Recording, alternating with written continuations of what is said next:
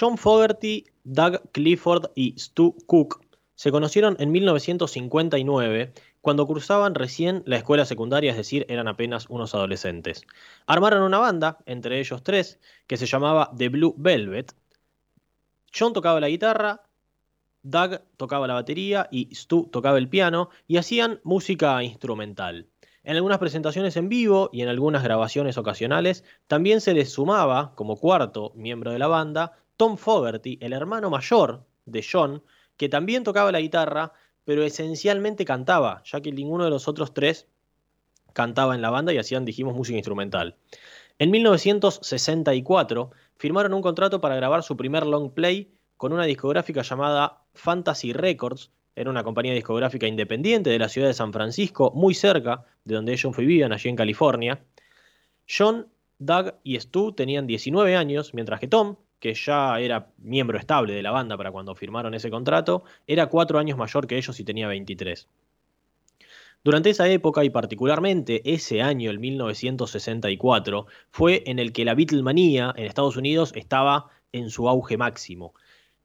Tal es así que ese año, el 64, fue el primer viaje de los Beatles a los Estados Unidos y aquella recordada presentación en el show de Ed Sullivan. Pero esa es otra historia.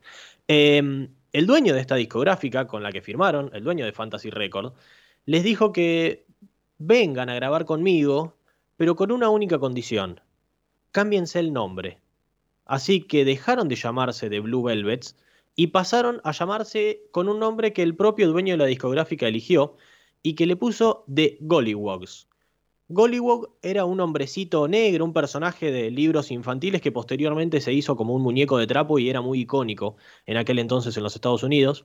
Y en pleno furor de la música inglesa en Norteamérica, The Gollywogs, para este hombre, el dueño de la discográfica, sonaba mucho más parecido al nombre de una banda británica que The Blue Velvets, y fue por eso que, con un sentido más de marketing, eh, buscó acercar el nombre a una banda británica y le puso The Gollywogs. Durante esos años hubo algunos cambios importantes en la banda.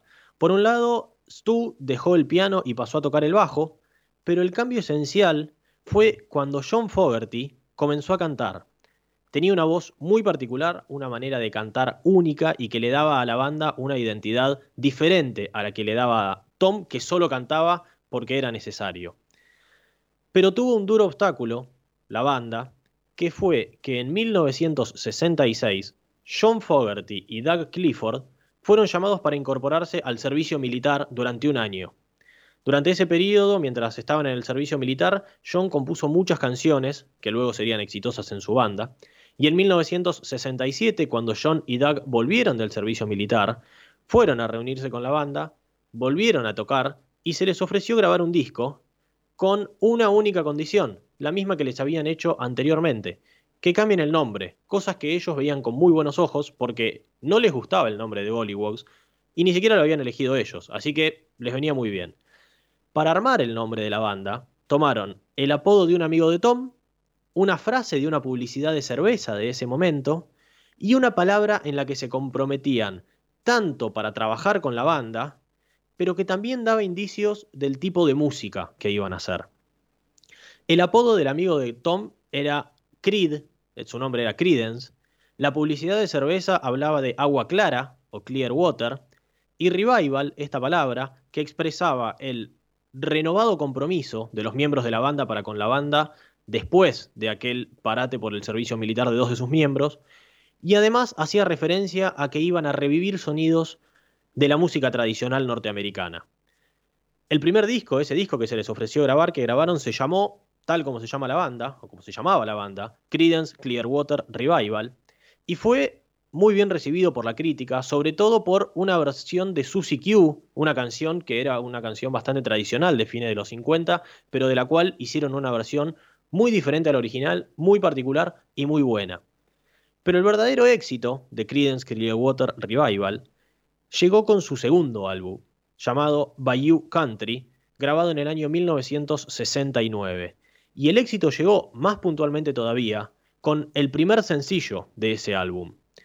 La canción era una canción que había escrito John durante su época en el servicio militar y que habla sobre un hombre que viaja en busca de un futuro en un barco a vapor, de esos barcos eh, enormes con unas ruedas a los costados con paletas que le permiten desplazarse en el agua, un barco que navegaba por el río Mississippi desde Nueva Orleans, y ese barco se llamaba Mary Elizabeth, por lo que Fogerty tituló la canción Proud Mary o Orgullosa Mary, cuyo estribillo dice Rolling on the River, es decir, girando en el río, y hace referencia a esas grandes paletas gracias a las cuales ese tipo de barcos se desplazaba. Esta canción, Proud Mary, llegó al primer puesto del Billboard estadounidense y lanzó a Creedence a fama no solo a nivel nacional en los Estados Unidos, sino a nivel mundial.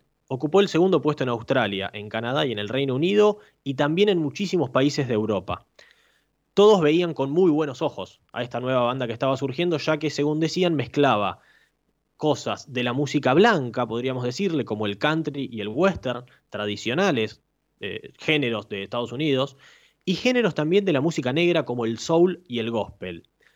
Y tal fue el éxito de esta canción, que múltiples artistas comenzaron a hacer sus versiones, y no mucho tiempo después. Durante el mismo año de lanzamiento de la canción, en aquel 1969, Salomon Burke, un cantante de soul muy reconocido, hizo una versión de esta canción. Al año siguiente, en 1970, Elvis Presley empezó a incluir una versión de Proud Mary en sus presentaciones en vivo. Al otro año, en 1971, Ike y Tina Turner, cuando todavía eran marido y mujer y tenían una muy exitosa banda juntos, hicieron una excelente versión de Proud Mary que fue también un éxito.